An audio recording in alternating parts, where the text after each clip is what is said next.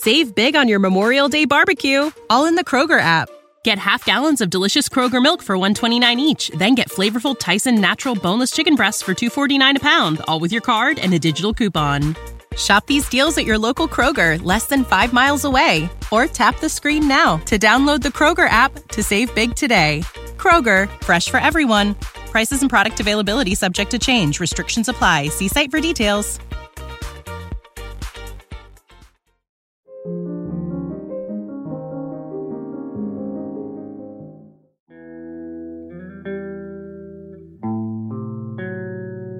Audiolibros y más presenta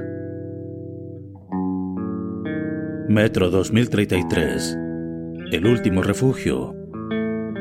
Un libro escrito por Dmitry Glukovsky.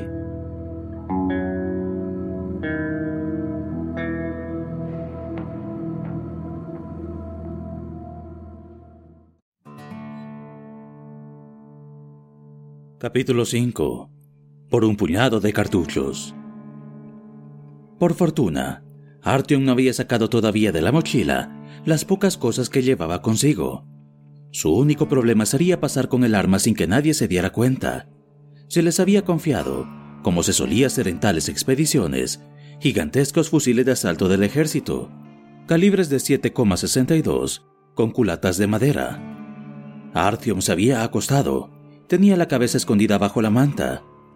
No respondió a la pregunta del sorprendido Senia, ¿Por qué se había puesto a dormir? Afuera se la estaban pasando muy bien. Quizás se encontraba mal. El interior de la tienda era cálido y sofocante, y debía de serlo todavía más bajo la manta. Artyom no lograba dormirse, por mucho que lo intentara, y cuando finalmente dio una cabezada, tuvo visiones borrosas, como si hubiera estado mirando a través de un cristal empañado. Corría hacia algún lugar, hablaba con alguien que no tenía rostro, y seguía corriendo. Una vez más, Senia le sacudió el hombro y le susurró. Escucha, Artyom, ha venido un tipo muy raro. Eh, ¿Tienes algún problema? Eh, lo mejor será que despierte a los demás. Ah, no, no ocurre nada, le replicó Artyom en voz baja y se puso las botas. Tengo que ir a hablar con alguien. Ponte a dormir otra vez. Voy a regresar enseguida. Aguardó hasta que Senia se hubo acostado de nuevo. Luego, arrastró cuidadosamente la mochila y el arma hasta la entrada de la tienda. Cuando estaba a punto de marcharse, Senia, que había oído el roce del metal sobre el suelo, le preguntó preocupado: ¿Estás seguro de que no pasa nada? Artyom tuvo que inventarse algo. Le dijo que quería enseñarle una cosa a un conocido, que no pasaba nada, etc. Estás mintiendo, le replicó su amigo. Bueno, ¿en qué momento tendré que empezar a preocuparme? Dentro de un año, le susurró Artyom con la esperanza de que Senia no hubiera comprendido sus palabras. Apartó un ala de la entrada y salió.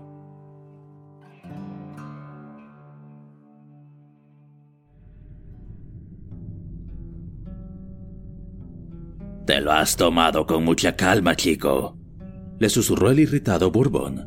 Llevaba el mismo atuendo que antes, pero venía con una gran mochila a la espalda señaló el fusil de asalto de Artyom. ¡Santo cielo! ¿No se te habrá ocurrido pasar por los puestos de vigilancia con eso a la espalda? Artyom observó con asombro que Bourbon no llevaba armas. Había llegado el momento de rebajar la iluminación. Probablemente todo el mundo estaría en la cama, fatigado tras la fiesta. Artyom se dio prisa, porque temía encontrarse con alguien de su grupo. Pero, una vez en la entrada del túnel, Bourbon le detuvo y le indicó que fuera más despacio. Los centinelas de las vías les habían visto y les preguntaron desde lejos a dónde pensaban ir a la una y media de la noche. Bourbon llamó a uno de ellos por su nombre y le dijo que se marchaban de negocios. Seguidamente encendió una linterna y se volvió hacia Artyom. Escúchame bien. Hay centinelas en el metro 100 y en el 250. Tú solo tienes que cerrar el pico y yo me encargaré de lo demás. Ah, qué lástima que lleves ese Kalashnikov de la edad de mi abuela. Eso no hay manera de esconderlo. ¿De dónde has sacado esa chatarra? En el metro 100 no tuvieron ningún problema. Encontraron una pequeña hoguera de acampada. Dos hombres en uniforme de camuflaje estaban sentados junto al fuego. Uno de ellos dormitaba y el otro le estrechó amigablemente la mano a Bourbon. ¿De negocios? No hay ningún problema, exclamó el centinela, alargando la sílaba, y esbozó una sonrisa de complicidad. Bourbon no dijo ni una palabra hasta el metro 250. Estaba de mal humor. Era un hombre agresivo, desagradable, y Artyom empezaba a lamentar haberse unido a él. El muchacho se retrasó deliberadamente, tanteó el arma y apoyó un dedo en el seguro. En el último puesto tuvieron que detenerse. O bien no conocían tanto a Bourbon, o bien le conocían demasiado. En cualquier caso, el oficial al mando le ordenó que abriera la mochila al lado de la hoguera, y luego se lo llevó a un lado y le interrogó durante largo rato.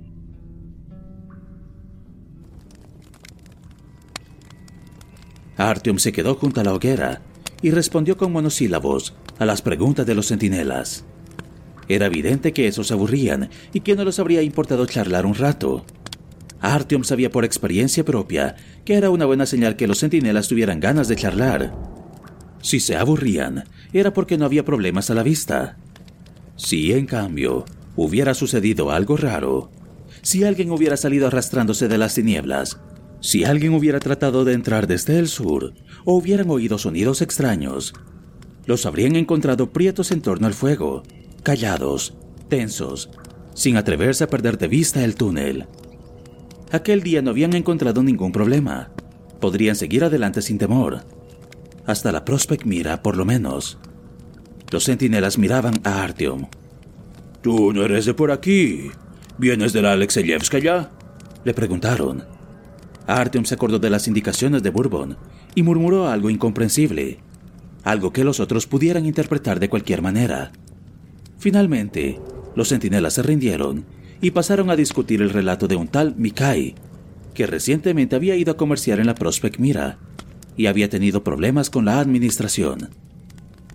Con el alivio de que lo dejaran en paz, Artyom se sentó y a la luz de las llamas escrutó el túnel sur. Parecía un corredor amplio, sin final visible, como el túnel norte de la VDNKH, en cuyo metro 450 había montado guardia hacía poco el muchacho. No había ninguna diferencia aparente, pero tenía algo, quizás un olor especial, procedente del convoy que se hallaba en el túnel, o tal vez una atmósfera, un aura que solo se encontraba allí, y le prestaba una especie de individualidad. Lo diferenciaba de todos los demás. El padre adoptivo de Artyom había dicho siempre que en el metro no había dos túneles iguales y que incluso dentro de un mismo tramo, las dos direcciones eran distintas. Había que pasar muchos años en el metro para adquirir la extrema sensibilidad que permitía distinguirlos. Sukhoi hablaba de escuchar el túnel y estaba orgulloso de su afinado oído. En varias ocasiones le había explicado a Artyom que, gracias a aquel sentido tan desarrollado, había logrado escapar ileso de situaciones peligrosas. Muchos otros no habían desarrollado una sensibilidad comparable, a pesar de sus muchos años de vagabundeo por el metro. Algunos sentían una inexplicable angustia, otros oían ruidos o voces, y otros perdían el entendimiento. Pero todos ellos estaban de acuerdo en algo. No había ningún túnel que se quedara realmente vacío, aun cuando no se encontrara en él ni una sola alma humana. Algo invisible, a duras penas perceptible, fluía en su interior, lento y pertinaz. Llenaba el túnel de vida propia, como sangre pesada y fría, en las venas de un pétreo leviatán. Entonces, en el momento en el que dejó de oír las conversaciones de los centinelas y trató en vano de divisar algo más allá de la luz de la hoguera, Artyom comprendió lo que había querido decirle su padre adoptivo. Nunca en su vida había sobrepasado el punto en el que se encontraban, y aún sabiendo que más allá de la frontera vivían seres humanos, le costaba creerlo. Le parecía que la vida terminaría diez zancadas más allá, que más adelante solo encontrarían lúgubres tinieblas, que proferían un eco mendaz. Pero entonces, mientras estaba allí sentado, algo cambió. Abandonó su esfuerzo por escrutar las tinieblas, como si hubiera podido encontrar algo. Pareció que sus ojos quisieran disolverse en la penumbra, fundirse con el túnel, volverse parte de aquel leviatán, una célula de su organismo.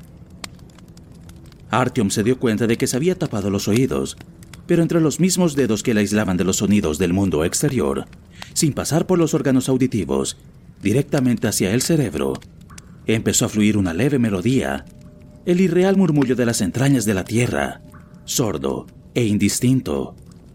No se trataba del sonido terrorífico y estridente que había brotado de la conducción reventada entre la Alexeyevskaya y la Rizkaya.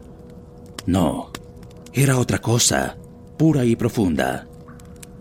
Cuando llevaba un buen rato inmerso en el tranquilo discurrir de aquella melodía, reconoció de pronto, no tanto con el entendimiento, como con la misma intuición que el murmullo que había surgido del tubo había despertado en él, el carácter de aquel fenómeno, el torrente que había escapado de la conducción y el éter que flotaba perezosamente por el túnel.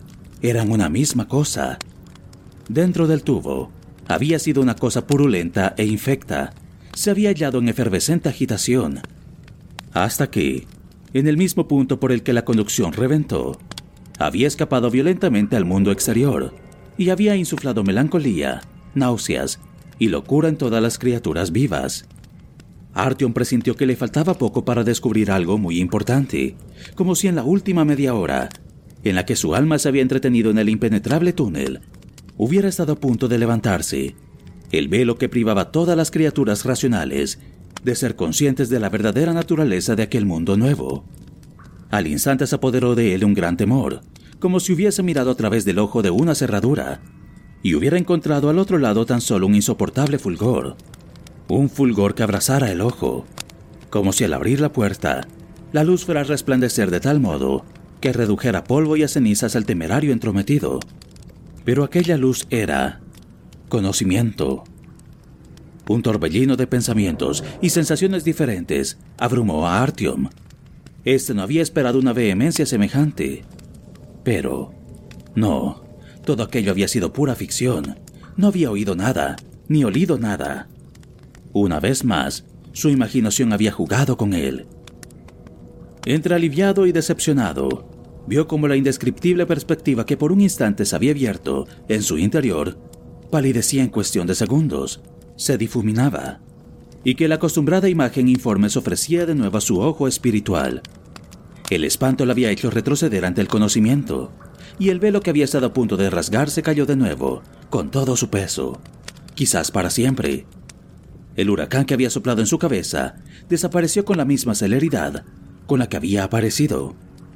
Aún así, los estragos que había causado en el entendimiento de Artyom fueron suficientes para dejarle sin fuerzas. Artyom estaba sentado aún en el mismo lugar, conmocionado, trataba de comprender dónde terminaba la fantasía y empezaba la realidad, en la medida en que fuera posible juzgar como reales aquellas percepciones. Poco a poco se fue apoderando de su alma la amarga sospecha de haberse hallado un breve paso de una iluminación, sí, de una verdadera iluminación, y de que al no haberse podido decidirse, al no haber tenido el coraje suficiente para dejarse arrastrar por el éter del túnel, tendría que pasarse el resto de su existencia a tientas por la oscuridad. ¿Qué es el saber? Se preguntaba una y otra vez, y trataba de comprender qué era aquello que había dejado marchar tan prematuramente y con tanta cobardía. Inmerso en sus cavilaciones, no se dio cuenta de que se había repetido varias veces la pregunta en voz alta. El saber es la luz, muchacho, y la ignorancia es la oscuridad, le explicó uno de los centinelas. ¿Verdad que sí? El guardia guiñó burlonamente el ojo a sus camaradas. El desconcertado Artyom volvió la vista hacia él, pero en aquel mismo instante, Bourbon regresó, le ayudó a levantarse y empezó a despedirse de los centinelas, que se habrían querido quedarse más tiempo que si tenían prisa. Ten en cuenta una cosa, gritó el oficial al mando y señaló la Kalashnikov de Artyom. Te dejo pasar con el arma, pero cuando regreses, no podrás volver a entrar con ella. Tengo que cumplir las órdenes que me han dado. Yo ya te lo había dicho, idiota, susurró Bourbon enfurecido, mientras se alejaban a toda velocidad de la hoguera. Da, ahora prueba volver a entrar. Ya puedes pensar en ir luchando. Yo ya lo sabía. Ya sabía yo que ocurriría esto. Ya, maldita sea. Artyom callaba apenas si prestaba atención a la bronca de Bourbon. En cambio, se acordaba de su padre adoptivo y de lo que éste le había dicho, que cada túnel tenía su melodía y que era posible aprender a escucharla. Puede que Sukhoi se hubiera permitido tan solo una licencia poética, pero Artyom creía haberlo conseguido. Había escuchado la melodía del túnel, pero el recuerdo se difuminó enseguida, y al cabo de media hora, Artyom ya no estaba seguro de que todo aquello no hubiera sido una fantasía generada por el crepitar de las llamas. Entretanto, Bourbon se había calmado. Bueno, dejémoslo pasar. No lo has hecho con mala intención. Simplemente no tenías idea. Disculpa que a veces sea un poco brusco. Mi trabajo es muy estresante. De todos modos, hemos logrado salir. Ya es algo.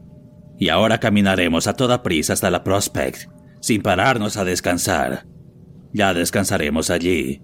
Si no encontramos ningún obstáculo, el viaje no será largo. Pero cuando pasemos de allí, todo va a ser más problemático. ¿Y no nos pasará nada por ir así? Le preguntó Artyom y miró a sus espaldas. Lo digo porque los de la VDNKH vamos siempre como mínimo en grupos de tres, con una persona vigilando la retaguardia.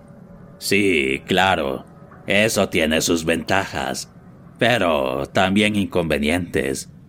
No hay nadie que se dé cuenta de ello la primera.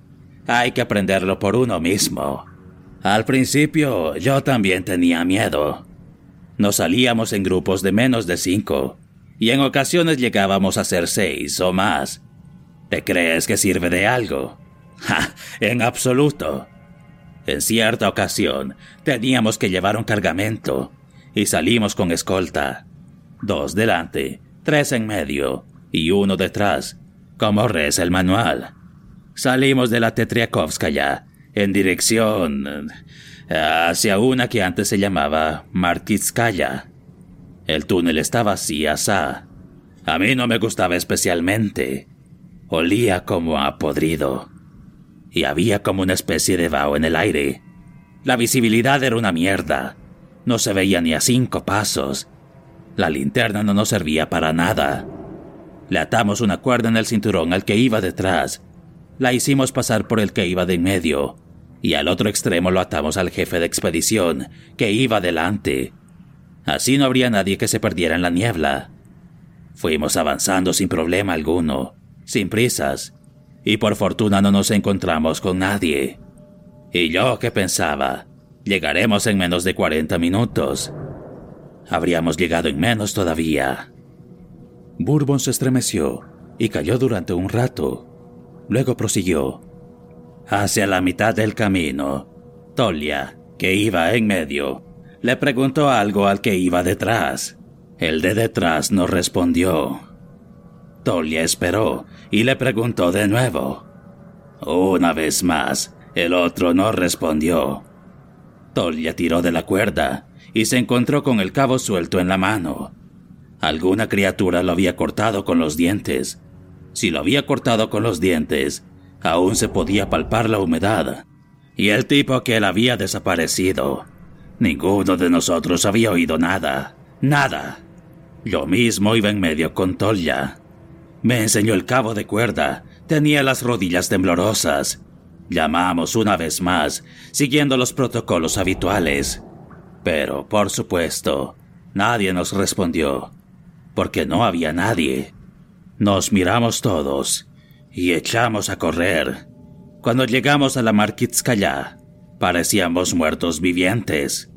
¿Y si resulta que quiso gastarles una broma? ¿Una broma? Quizás, pero nadie lo volvió a ver. De todas maneras comprendí lo siguiente. Si marchas en hilera, lo único que ocurre es que eres el siguiente en la hilera. No te servirá de nada la escolta, ni habrá nada que te sirva de nada. Lo único que se consigue es ir más despacio. Desde entonces voy siempre en pareja, salvo en un único túnel, en el que enlaza la Zukarevskaya con la Turgenevskaya. Pero esa es otra historia. Si ocurre algo, será el otro quien me salve. Lo principal es ir rápido, ¿comprendes? Sí, lo he comprendido. Pero nos dejarán entrar en la Prospect Mira. Todavía llevo esto.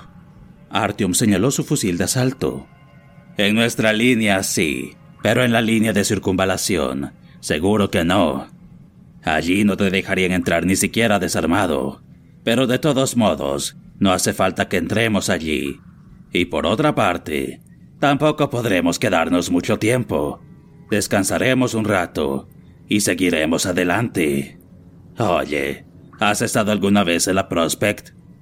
Solo cuando era muy pequeño. Luego ya no. Pues entonces, aguza el oído. Allí no hay guardia fronteriza.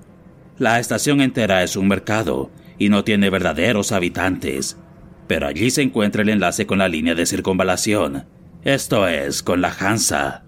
La estación que forma parte del sistema radial es tierra de nadie, pero los soldados de la Hansa patrullan por esa zona para mantener el orden. Eso significa que tendremos que pasar sin llamar la atención. ¿Está claro? Si no, vendrán por nosotros, nos prohibirán el acceso y nos tendremos que fastidiar. Así, tan pronto como lleguemos, vas a trepar al andén y te quedarás allí sentado, y que no se te ocurra ir meneando esa máquina del infierno. Bourbon señaló al sufrido Kalashnikov. Una vez allí, tendré que... que hablar con alguien de algo. Es decir, que tendrás que esperarme. Entonces veremos cómo podemos recorrer el maldito tramo hasta la Zukarevskaya. Bourbon calló y Artyom se perdió en sus propios pensamientos. El túnel no era malo, tan solo algo húmedo, y por el lado de las vías pasaba un arroyuelo negro y pequeño. Pero al cabo de un rato, oyeron leves roces y gemidos, que a Artyom le sonaron como una uña chirriando sobre el metal, y le provocaron cierta repugnancia. Las pequeñas criaturas aún no eran visibles, pero su presencia se estaba haciendo cada vez más evidente. ¡Ratas! Artyom había escupido la asquerosa palabra. Sintió que el frío le subía por la espalda. En sus pesadillas nocturnas le perseguían todavía, aunque el recuerdo de aquel terrible día en el que su madre y toda la estación, Timirayevskaya, habían muerto bajo la marea de ratas, casi se hubiera desvanecido. ¿Desvanecido? No. El recuerdo se había escondido en lo más profundo, igual que un alfiler se hunde en la carne cuando no se le saca a tiempo igual que la astilla que un cirujano torpe no ha visto. Al principio se esconde y permanece inactiva, sin producir dolor, sin hacerse notar de ningún otro modo. Pero cierto día, una fuerza desconocida la pone en movimiento, y así inicia su destructivo viaje por las arterias y los nodos nerviosos, desgarra órganos vitales e inflige con dolor insoportable.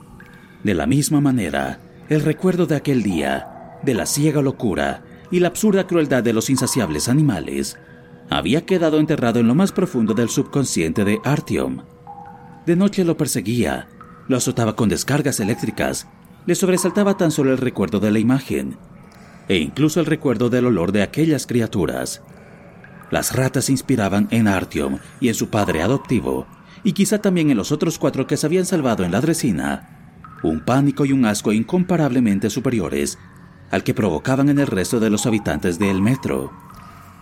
En la VDNKH apenas había ratas.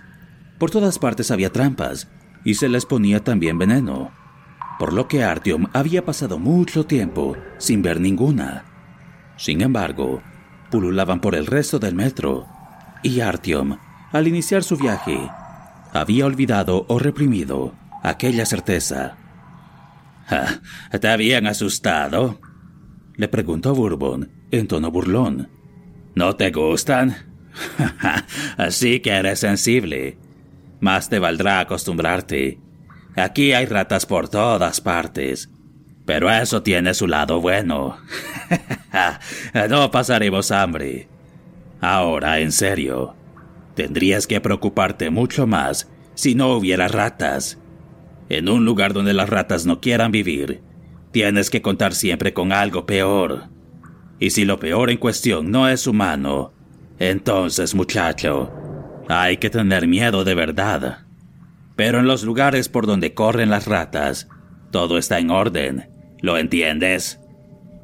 Artyom no quería confiarle su más mínimo temor a aquel sujeto, y por ello se limitó a callar y a sentir con la cabeza. De todas maneras, no eran muchas ratas. Escapaban del fulgor de la linterna y apenas si se dejaban ver. Con todo, Una se le puso bajo los pies. El muchacho pisó inesperadamente un cuerpo blando y viscoso, y un penetrante chillido le resonó en los oídos. De pura sorpresa, Artyom perdió el equilibrio y estuvo a punto de desplomarse sobre las vías con todo su armamento. No te dejes llevar por el pánico, chico, le dijo Bourbon para animarle. No pasa nada. En esta posilga hay un par de corredores, donde se amontonan las unas sobre otras. Si te metes por ellos, tienes que pasarles por encima. De vez en cuando, sus huesos te crujen bajo los pies. Rió fuertemente, satisfecho porque había creado el efecto que pretendía. Artyom se estremeció, calló y siguió adelante, pero había cerrado los puños. Cuánto le habría gustado pegar fuerte en las sonrientes mandíbulas de Bourbon. De pronto, se oyó a lo lejos un indefinible murmullo. Artyom olvidó al instante las humillaciones, agarró la empuñadura del arma y miró interrogativamente a su compañero. Este le dio una palmada paternal en el hombro. No te pongas nervioso. Todo está en orden. Ya hemos llegado a la Prospect. Artyom no estaba acostumbrado a entrar de manera directa en una estación foránea, sin haber visto antes el resplandor del fuego que marcaba la frontera, ni haber encontrado ningún obstáculo. Cuando se acercaron a la salida del túnel, el murmullo se hizo más fuerte y divisaron una tenue luz. Finalmente encontraron a mano izquierda una escalera de hierro colado, así como un pequeño puente con pasamanos. Estaba montado en la pared del túnel y permitía subir desde las vías hasta el andén. Las botas remachadas de Bourbon resonaron sobre los peldaños de hierro. Apenas si habían dado unos pocos pasos cuando el túnel giró hacia la izquierda y se encontraron a la entrada de la estación. Al instante les golpeó en la cara un rayo de una luz intensa y blanca. Descubrieron una mesita, invisible desde el túnel, frente a la que estaba sentado un hombre, ataviado con un uniforme desconocido y con una vieja gorra de plato con filigranas. Bienvenidos, dijo esta modo de saludo, y desvió hacia un lado el rayo de luz. ¿Comercio? ¿Tránsito? Mientras Bourbon le explicaba el objeto de la visita, Artyom echó una mirada a la estación que se llamaba Prospect Mira, esto es, Avenida de la Paz. Los andenes, al lado de las vías, se hallaban en penumbra, pero en los arcos por los que se accedía al vestíbulo, refulgía una débil luz amarilla. Al verla, Artyom sintió que se le encogía el corazón. Sintió el deseo de acabar cuanto antes con las formalidades para poder ver qué se hacía en la estación. Allí, tras los arcos, de los que procedía aquella luz dolorosamente conocida y familiar. Aun cuando Artyom estuviera convencido de no haber visto ninguna igual, la visión de aquella luz le transportaba por un instante al pasado remoto, y frente a su ojo interior apareció una extraña imagen. Una pequeña habitación traspasada por una luz cálida y amarilla. En la habitación había un amplio lecho, sobre el que una joven, cuyo rostro no alcanzaba a reconocer, medio sentada, medio tumbada, leía un libro. En el centro de la pared empapelada en colores pastel, se reconocía el rectángulo de color azul de una ventana. Al cabo de un instante, la visión desapareció y dejó a Artyom sorprendido e intranquilo. ¿Qué era lo que había visto? ¿Acaso la luz amarilla había despertado una imagen de su niñez, almacenada en el inconsciente, y la había proyectado en una invisible pantalla? Aquella joven que leía apaciblemente sobre el confortable lecho, ¿podía ser su madre? Impaciente, entregó su pasaporte al empleado de aduanas, y pese a todas las objeciones de Bourbon, también le confió su fusil de asalto para que se lo guardaran en el depósito hasta el final de su estancia. Luego, atraído cual polilla por el fulgor, se marchó por entre las columnas, hasta el lugar donde se oía el griterío del mercado. When you need mealtime inspiration, it's worth shopping Kroger, where you'll find over 30,000 mouthwatering choices that excite your inner foodie. And no matter what tasty choice you make, you'll enjoy our everyday low prices, plus extra ways to save, like digital coupons worth over $600 each week. You can also save up to $1 off per gallon at the pump with fuel points. More savings and more inspiring flavors make shopping Kroger worth it every time. Kroger, fresh for everyone. Fuel restrictions apply. Save big on your Memorial Day barbecue, all in the Kroger app. Get half gallons of delicious Kroger milk for 129 each, then get flavorful Tyson natural boneless chicken breasts for 249 a pound, all with your card and a digital coupon. Shop these deals at your local Kroger, less than 5 miles away, or tap the screen now to download the Kroger app to save big today. Kroger, fresh for everyone. Prices and product availability subject to change. Restrictions apply. See site for details.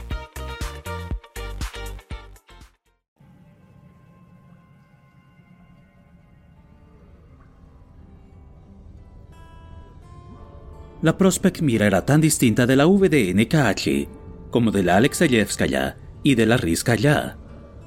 La próspera Hansa podía permitirse una iluminación mejor que el sistema de emergencia que se empleaba en las estaciones conocidas por Artyom. No se trataba de un verdadero sistema de iluminación como el que antaño había funcionado en el metro, sino de bombillas de bajo consumo que a cada 20 pasos colgaban del techo al extremo de un cable. Pero Artyom, que estaba acostumbrado al rojo turbio de las luces de emergencia, al parpadeo de las hogueras de acampada, al débil resplandor de las pequeñas bombillas de las linternas, creía hallarse ante un prodigio. Era la misma luz que había iluminado su primera infancia. Allá arriba. Le embrujaba, le traía a la memoria algo que llevaba mucho tiempo olvidado. En vez de ponerse a la cola de uno de los comercios, como hacían todos los demás, Artyom apoyó la espalda contra una columna, se protegió los ojos con la mano y contempló las lámparas, una y otra vez, hasta que le dolieron las pupilas. Dime, ¿es que te has vuelto loco? Tronó a sus espaldas la voz de Bourbon. ¿Cómo se te ocurre mirarlas así? ¿Quieres estropearte los ojos? Al final caminarás a tientas como un cachorrillo ciego. ¿Y qué haré entonces contigo? Ya que le has dejado a ellos el arma, por lo menos podrías fijarte en lo que se hace aquí. ¿Por qué te interesan tanto esas lámparas? Artyom le echó una mirada de antipatía a Bourbon, pero le siguió. En realidad, no eran tantas las personas que había en la estación, pero hablaban con fuerza, negociaban, se engañaban, trataban de gritar más que los demás, de tal manera que el estruendo era considerable. Sobre las dos vías reposaban otros tantos vagones transformados en alojamiento. Había en el vestíbulo dos hileras de puestos, en los cuales se hallaba la venta todo tipo de equipamientos, clasificados en ocasiones de manera ordenada y en otras amontonados de cualquier modo. A un lado, una persiana de hierro sellaba la estación. Allí se encontraba la antigua salida a la superficie, mientras que al otro extremo, tras una barrera metálica, se amontonaban sacos grises, obviamente a modo de barricada. Del techo colgaba una sábana desplegada sobre la que se había pintado un círculo marrón, el símbolo de la línea de circunvalación. Tras la barrera, había cuatro escaleras mecánicas que subían hacia dicha línea. Allí empezaba el territorio de la poderosa Hansa, que no autorizaba el paso a los forasteros. Detrás de la barrera, y también en la estación, patrullaban de un lado para otro los centinelas de la Hansa. Vestían trajes de buena calidad, impermeabilizados, con el habitual diseño de camuflaje, pero por el motivo que fuera, en color gris. También llevaban capuchas del mismo color y armas automáticas al hombro. ¿Por qué visten de gris? le preguntó Artyom a Bourbon. Porque las cosas le van demasiado bien, por eso. Le respondió el otro con desdén. Bueno, ahora te puedes ir a pasear. Yo tengo que hablar con alguien. Artyom no vio en los puestos de venta nada que despertar un especial interés. Había té, salami, baterías para las linternas, chaquetas y abrigos de cuero porcino, libros y revistas, sobre todo pornográficas, con páginas arrancadas, así como botellas de medio litro repletas de sustancias sospechosas, con etiquetas caseras donde se leía elaboración propia. De hecho, no se vendía dura en ninguna de las tiendas. En otros tiempos, se había podido encontrar allí sin problema alguno.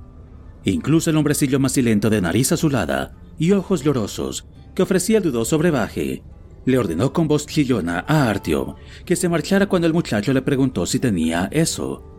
Naturalmente, también había un puesto que vendía leña. Las nudosas ramas que los stalkers traían desde la superficie ardían durante períodos de tiempo sorprendentemente largos y apenas si humeaban. Se pagaba con cartuchos que brillaban con luz pálida, acabados en punta, para el Kalashnikov que en otro tiempo había sido el arma más apreciada y usada en el mundo entero. 100 gramos de té costaban 5 cartuchos, un salami 15, una botella de aguardiente de elaboración propia 20. Normalmente contaban en balas. Oye chico, mira esto. Mira qué chaqueta más fantástica tengo. Y no es nada cara. Solo 300 balas y será tuya. Bueno, bueno. 250. Trato hecho. Al contemplar las perfectas hileras de balas sobre las mesas de los puestos, Artyom se acordó de las palabras de su padre adoptivo. He leído que Kalashnikov estaba muy orgulloso de que su fusil de asalto fuera el más apreciado en el mundo entero. Decía que se sentía feliz de que, gracias a su invento, las fronteras de Rusia fueran seguras. No sé. Creo que si lo hubiera inventado yo, me habría vuelto loco. Solo con pensar que gracias a mi invento se llevarían a cabo la mayoría de los asesinatos de este mundo. Esto es aún más terrible que haber inventado la guillotina. Cada cartucho un muerto, una vida arrebatada a un ser humano. 100 gramos de té costaban cinco vidas humanas. Un salami, baratísimo por favor, tan solo 15 vidas. Una chaqueta de cuero bien cortada se hallaba de oferta aquel día.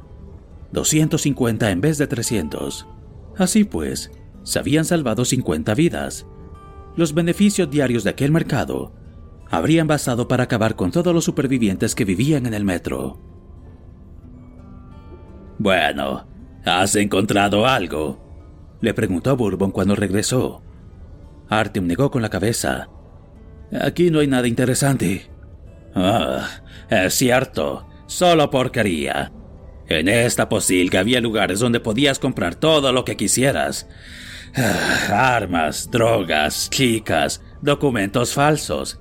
Pero esos idiotas, señaló con la cabeza la bandera de la Hansa, han convertido ese mercado en un parvulario. Eso no se puede. Lo otro tampoco. Da, bueno, da igual. Vamos a recoger tu arma. Tenemos que continuar. El túnel maldito nos aguarda. Tan pronto como Artyom hubo recuperado el fusil de asalto, se sentaron en un banco de piedra que se hallaba frente a la entrada del túnel sur. Allí estaban a media luz. Bourbon había elegido aquel lugar para ir acostumbrándose los ojos a la oscuridad. Te voy a decir una cosa, Artyom. No puedo responder por lo que me ocurra. Nunca me había encontrado en una situación como esta, y por eso no sé qué es lo que me puede ocurrir si nos encontramos con esa mierda. He tocado madera tres veces, por supuesto, pero si nos encontramos con eso, digamos que si de repente me ponga a aullar o si dejo de oír, no será nada muy grave, pero por lo que he oído, al entrar ahí, se puede caer en una locura de otro tipo.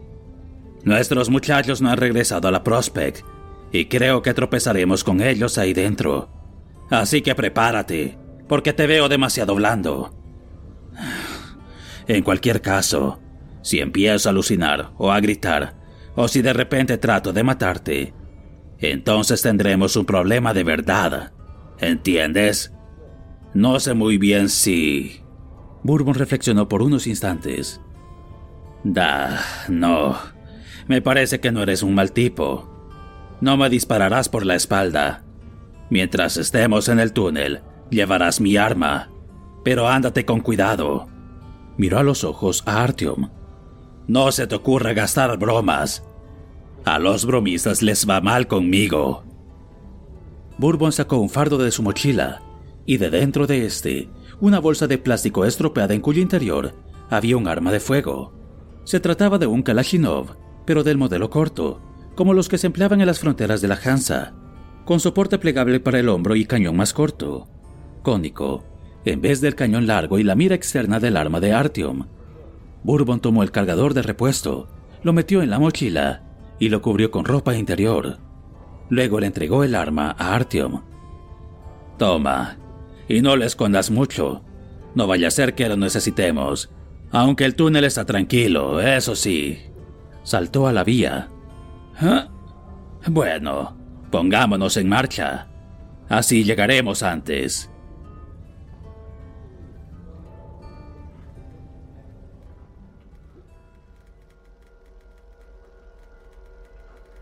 Aquello era espantoso. Artyom sabía que les habría podido ocurrir de todo mientras caminaban desde la VDNKH hasta la risca ya, pero cada día pasaba alguien por aquel túnel, tanto en una como en otra dirección, y la meta de su viaje había sido una estación habitada, donde ya los esperaban. Simplemente habían tenido que pasar un rato desagradable, como cuando no queda otro remedio que abandonar un sitio bien iluminado y tranquilo. E incluso durante el camino entre la ya y la Prospect Mira, pese a todas las vacilaciones, había podido consolarse con el pensamiento de que más adelante se hallaba una estación de la Hansa. En aquel momento habían sabido a dónde iban, y luego les había sido posible descansar fuera de peligro, pero la situación actual era simplemente espantosa. El túnel en el que se adentraban se hallaba a oscuras en su totalidad. Reinaba en él una desacostumbrada, absoluta oscuridad, tan densa que parecía posible palparla. Porosa cual esponja, sorbía ávidamente la luz de sus linternas, que apenas alcanzaban a iluminar el suelo un paso más adelante. Artyom escuchaba, con extrema atención, por si cazaba el vuelo un primer indicio del extraño y doloroso murmullo. Pero todo fue en vano. Los ruidos recorrían aquellas tinieblas con la misma lentitud y morosidad que la luz. Incluso las botas remachadas de Bourbon, que habían marcado el ritmo durante todo el camino, arrancaban tan solo ecos débiles y apagados. De repente, a la derecha, apareció un vacío en la pared.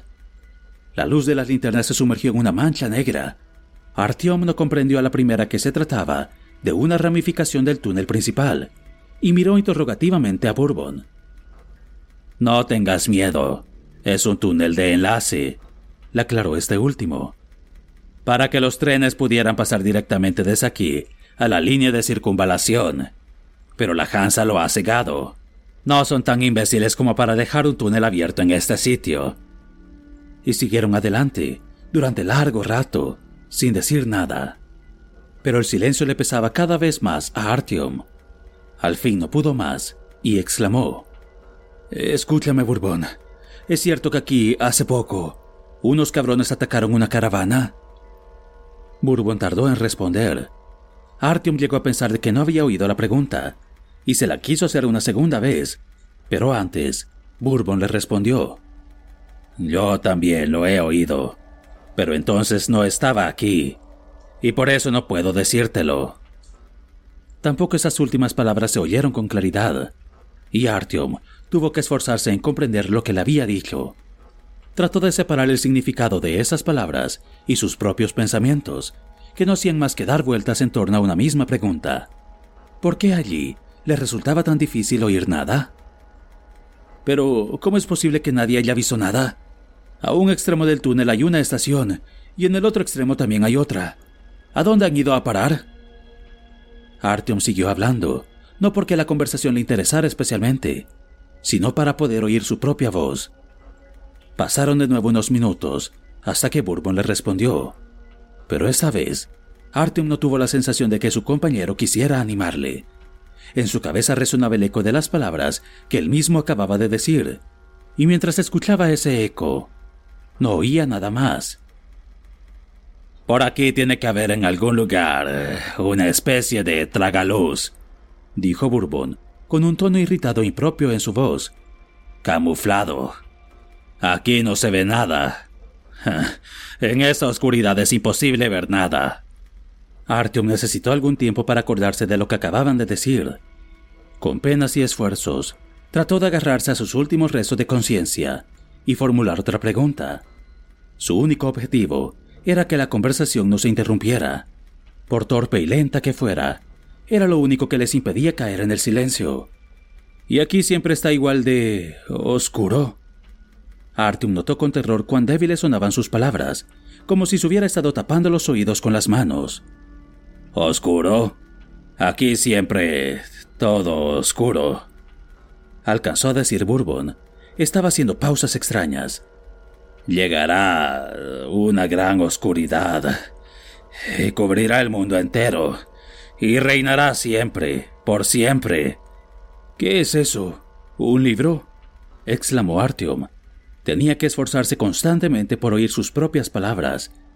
También se percibió de que el lenguaje de Bourbon había experimentado una inquietante transformación, pero no le quedaban fuerzas para pensar en ello. Un libro. Temores. La verdad en antiguos. tomos en folios en los que las palabras están marcadas en oro y el papel, negro como la pizarra. No se corrompe. Masculló Bourbon con gran dificultad, y Artyom se asustó, porque su compañero ya no se giraba cuando él hablaba. ¡Qué bonito! dijo Artyom casi chillando. ¿De dónde ha salido eso? Y la belleza es abatida y pisoteada con los pies, siguió diciendo Bourbon con voz apagada y hueca. Y se acabará el vano esfuerzo de los profetas por hablar en profecías, porque el día futuro será más negro que sus más insanos temores, y lo que ven les envenenará el raciocinio. De pronto se detuvo y volvió la cabeza con tanta violencia que Artyom llegó a oír cómo le crujían las vértebras y miró directamente a los ojos al joven. Artyom retrocedió. Por puro instinto, palpó el seguro del arma. Bourbon le miraba con los ojos fuera de su órbita, pero con las pupilas, en cambio, contraídas de manera extraña. Transformadas en dos puntitos, aun cuando hubieran tenido que ensancharse en la negra oscuridad, para absorber toda la luz posible. En su rostro se reflejaba una extraña calma. No tenía ni un solo músculo en tensión, Incluso le había desaparecido de los labios su perpetua sonrisa burlona. He muerto, exclamó. Ya no existo. Cayó de bruces, rígido como un leño. Entonces, Artyom volvió a oír aquel terrible sonido, pero en esta ocasión no fue creciendo gradualmente como la otra vez. No, en esta ocasión trepidó en el mismo instante, con todas sus fuerzas, tan ensordecedor que al momento le derribó. El sonido era todavía más fuerte que la última vez, y Artyom se sintió aplastado contra el suelo por una fuerza de varias toneladas, y al mismo tiempo le faltó la fuerza de voluntad para volver a levantarse. Finalmente se tapó los oídos, gritó tan fuerte como pudo, hizo un violento esfuerzo y se puso en pie. Luego agarró la linterna que se había caído de la mano de Bourbon y se puso a iluminar febrilmente las paredes en busca del origen del sonido. Pero en aquel lugar las condiciones estaban intactas. El sonido venía desde arriba. Bourbon estaba todavía en el suelo sin moverse. Artyom le puso boca arriba y vio que tenía los ojos abiertos. Hizo grandes esfuerzos por acordarse de lo que se hacía en una situación como aquella. Finalmente agarró a Bourbon por la muñeca para buscarle el pulso, al menos unos latidos débiles e irregulares, pero no. Agarró a Bourbon por las manos y se puso a tirar de su pesado cuerpo, hacia adelante, para salir de allí. Un intento que le hizo sudar, porque se había olvidado de quitarle la mochila a su compañero. Tras dar algunos pasos, Artyom pisó algo blando. Al instante un olor asqueroso y dulzón ascendió hasta su nariz. Entonces recordó lo que le había dicho Bourbon. Creo que tropezaremos con ellos ahí dentro. Artyom hizo todo lo posible por no mirar hacia abajo, sacó fuerzas de flaqueza y dejó atrás los cadáveres sobre las vías. Siguió tirando de Bourbon. La cabeza de este colgaba sin vida, y sus manos frías y entumecidas se escurrían una y otra vez de entre las del muchacho, empapadas en sudor. Pero Artyom no se preocupaba por ello, no quería preocuparse. Tenía que sacar de allí a Bourbon. Se lo había prometido, lo habían acordado. Poco a poco, el ruido fue perdiendo fuerza y al fin, de pronto, desapareció. Reinó de nuevo un silencio de muerte. Artyom, aliviado, se sentó sobre las vías para tomar aliento. Bourbon estaba inmóvil a su lado, desesperado y todavía jadeante. Artyom examinó su pálido rostro y luego, al cabo de quizás cinco minutos, se obligó a sí mismo a levantarse, tomó a Bourbon de la muñeca y siguió adelante entre traspiés, caminando de espaldas. Tenía la cabeza vacía, le dominaba una loca decisión de arrastrar a aquel hombre hasta la siguiente estación. Las rodillas se le doblaron, se desplomó sobre las traviesas, pero al cabo de unos minutos agarró a Bourbon por el cuello de la camisa y siguió arrastrándolo. Lo conseguiré, lo conseguiré, lo conseguiré, murmuraba para sí, aunque a duras penas lo creyera. Sin fuerzas ya, empuñó el arma que llevaba al hombro, la puso en modo de disparo único, apuntó con ella hacia el sur, disparó una vez y gritó. ¿Hay alguien? Pero el murmullo que oyó no era la voz de un ser humano, sino el correteo de las ratas y sus chillidos de hambre. No sabía cuánto tiempo llevaba de aquella manera, con una mano en el cuello de la camisa de Bourbon y con la otra garrotada sobre la empuñadura del Kalashnikov, cuando de pronto un rayo de luz le cegó. Ante él se erguía un hombre desconocido, mayor que él, con una linterna y una extraña arma en la mano. Mi joven amigo, dijo el hombre, con voz agradable y sonora, ya puedes dejar a tu acompañante. Está tan muerto como Ramsés II. ¿Quieres quedarte aquí para acompañarle luego hasta el cielo? ¿O prefieres que tenga que esperarte todavía algún tiempo? Ayúdame a llevarla a la siguiente estación, le ordenó Artyom con voz débil, protegiéndose los ojos con una mano. Mucho me temo que habrá que abandonar tales pensamientos, le respondió el hombre entristecido. Estoy decididamente en contra de que la ya se convierta en un cementerio. Ahora ya cuesta vivir allí. Además, aunque les lleváramos el cuerpo sin vida de tu amigo, difícilmente encontrarías a alguien que estuviera dispuesto a enterrarlo con toda la pompa correspondiente a su rango. ¿Acaso es muy importante que se pudra aquí o en la estación cuando su alma inmortal se ha reunido ya con el hacedor? O quizá ha encontrado un lugar en otro cuerpo. Eso depende de las creencias de cada uno, aunque en esto todas las religiones se equivocan en igual medida. Se lo había prometido, gimoteó Artyom. Habíamos cerrado un trato. El desconocido arrugó la frente. Amigo mío, se me está acabando la paciencia. Mis protocolos no me obligan a ayudar a los muertos, porque son muchos los vivos que viven en este mundo y necesitan ayuda. Y ahora pienso regresar a la ya. Estas estancias demasiado largas en el túnel me agravan el reuma. Si quieres volver a ver pronto a tu amigo, te recomiendo que te quedes aquí. Las ratas y otras criaturas, igualmente amistosas, te ayudarán. Por lo demás, en lo que respecta a los aspectos jurídicos de este caso, hay que decir que todos los contratos se dan por invalidados tan pronto como una de las dos partes contratantes fallece, siempre y cuando ninguna otra parte esté vinculada por el mismo contrato. Pero, pero no podemos dejarlo aquí. Hace un momento estaba vivo. Tenemos que dejárselo a las ratas. El hombre contempló el cadáver de Bourbon con mirada escéptica. A juzgar por las apariencias, estaba vivo en efecto, pero ahora, más allá de toda duda, ha muerto. Y eso ya no es lo mismo. Bueno, de acuerdo. Si estás decidido, puedes venir más tarde a encenderle una pira funeraria o lo que hagas normalmente en tales casos. Pero ahora, pongámonos en marcha. Artyom se incorporó de mala gana. Pese a todas sus protestas, el desconocido con movimientos resueltos le quitó la mochila al cadáver de Bourbon, cargó con ella a hombros, agarró a Artyom por el brazo y se puso en marcha a toda velocidad. Al principio, Artyom tenía dificultades para seguirle el paso, pero a medida que fueron avanzando, le pareció que la desbordante energía de aquel hombre se transmitía a su propio cuerpo. El dolor que sentía en las piernas estaba disminuyendo, y la razón se le aclaraba. Contempló el rostro de su acompañante. Sin lugar a dudas, tenía más de 50 años, pero parecía un hombre extraordinariamente vigoroso y dinámico. La mano con la que sujetaba a Artyom era fuerte y en todo el camino no mostró ningún indicio de fatiga. Los cabellos algo grises y bien cortados, y el mentón chato y minuciosamente afeitado, despertaron dudas en Artyom. Aquel hombre tenía un aspecto demasiado cuidado para un habitante del metro, sobre todo para aquella zona abandonada en la que parecía vivir. ¿Qué le ha ocurrido a tu amigo?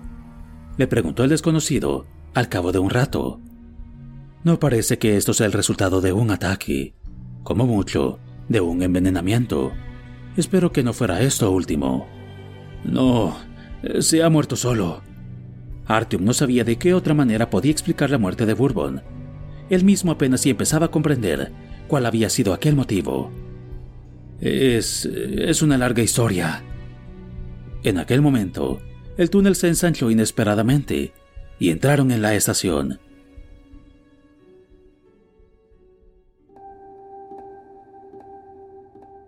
Artyom pensó que allí había algo raro, desacostumbrado, y tuvieron que pasar algunos segundos hasta que se dio cuenta de lo que era. ¿Aquí no hay ninguna luz? preguntó con desaliento. No tenemos electricidad. No hay nadie que pueda proporcionar luz a los que viven aquí. Por ello, todo el que quiera luz tiene que conseguirla por sus propios medios. Algunos pueden y otros no. Pero no te preocupes. Por fortuna, pertenezco al primero de los dos grupos. El hombre se encaramó hábilmente al andén y le tendió una mano a Artyom. Pasaron por los primeros arcos hasta el vestíbulo. Se trataba de una sala de gran longitud, con columnas y arcos a ambos lados, y la habitual persiana metálica que impedía el acceso a las escaleras mecánicas. En según qué lugares, las escasas hogueras de acampada proyectaban una luz mortecina, pero por lo demás, la Zukarevska ya estaba sumida en la mayor oscuridad. Era una visión desoladora. En torno a las hogueras se amontonaban pequeños grupos de seres humanos. Algunos dormían sobre el suelo, y entre las hogueras vagabundeaban extrañas figuras, envueltas en andrajos, con la cabeza agachada. Tendían a congregarse en el centro de la sala, lo más alejados posibles de los túneles. El hombre guió a Artyom hasta una hoguera que, visiblemente, brillaba con más fuerza que las demás y estaba algo apartada de estas. Algún día habrá un incendio y se quemará la estación entera, murmuró Artyom mientras contemplaba la sala, todavía con abatimiento. Sí, dentro de 420 días, le replicó tranquilamente su acompañante. Te convendría marcharte antes. Yo también pienso hacerlo. ¿Y cómo lo sabe usted? Le preguntó el estupefacto Artyom. Al instante se acordó de todas las historias sobre magos y curanderos. Observó el rostro de su interlocutor en busca de indicios de sabiduría ultraterrena. El hombre le sonrió. El corazón de madre, que todo lo ve, está inquieto. Ahora tienes que dormir. Luego nos presentaremos y podremos hablar. Al oír esas palabras, Artyom sintió una vez más el tremendo cansancio que se había ido acumulando como consecuencia de su estancia en la risca ya, de sus pesadillas y de aquella última prueba que había sufrido su voluntad. Sin fuerzas ya para resistirse, se derrumbó sobre un trozo de lona extendido, al lado de la hoguera. Se puso la mochila bajo la cabeza y se sumió en un sueño largo, pesado, vacío.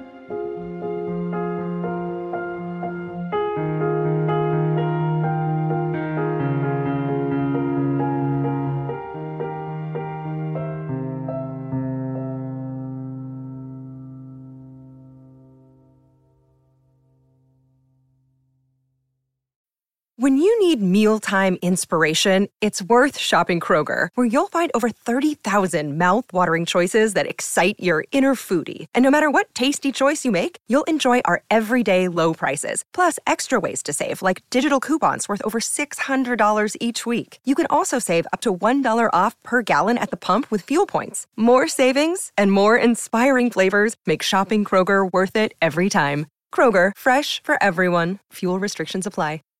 Save big on your Memorial Day barbecue, all in the Kroger app. Get half gallons of delicious Kroger milk for 129 each, then get flavorful Tyson natural boneless chicken breasts for 249 a pound, all with your card and a digital coupon. Shop these deals at your local Kroger, less than 5 miles away, or tap the screen now to download the Kroger app to save big today. Kroger, fresh for everyone. Prices and product availability subject to change. Restrictions apply. See site for details.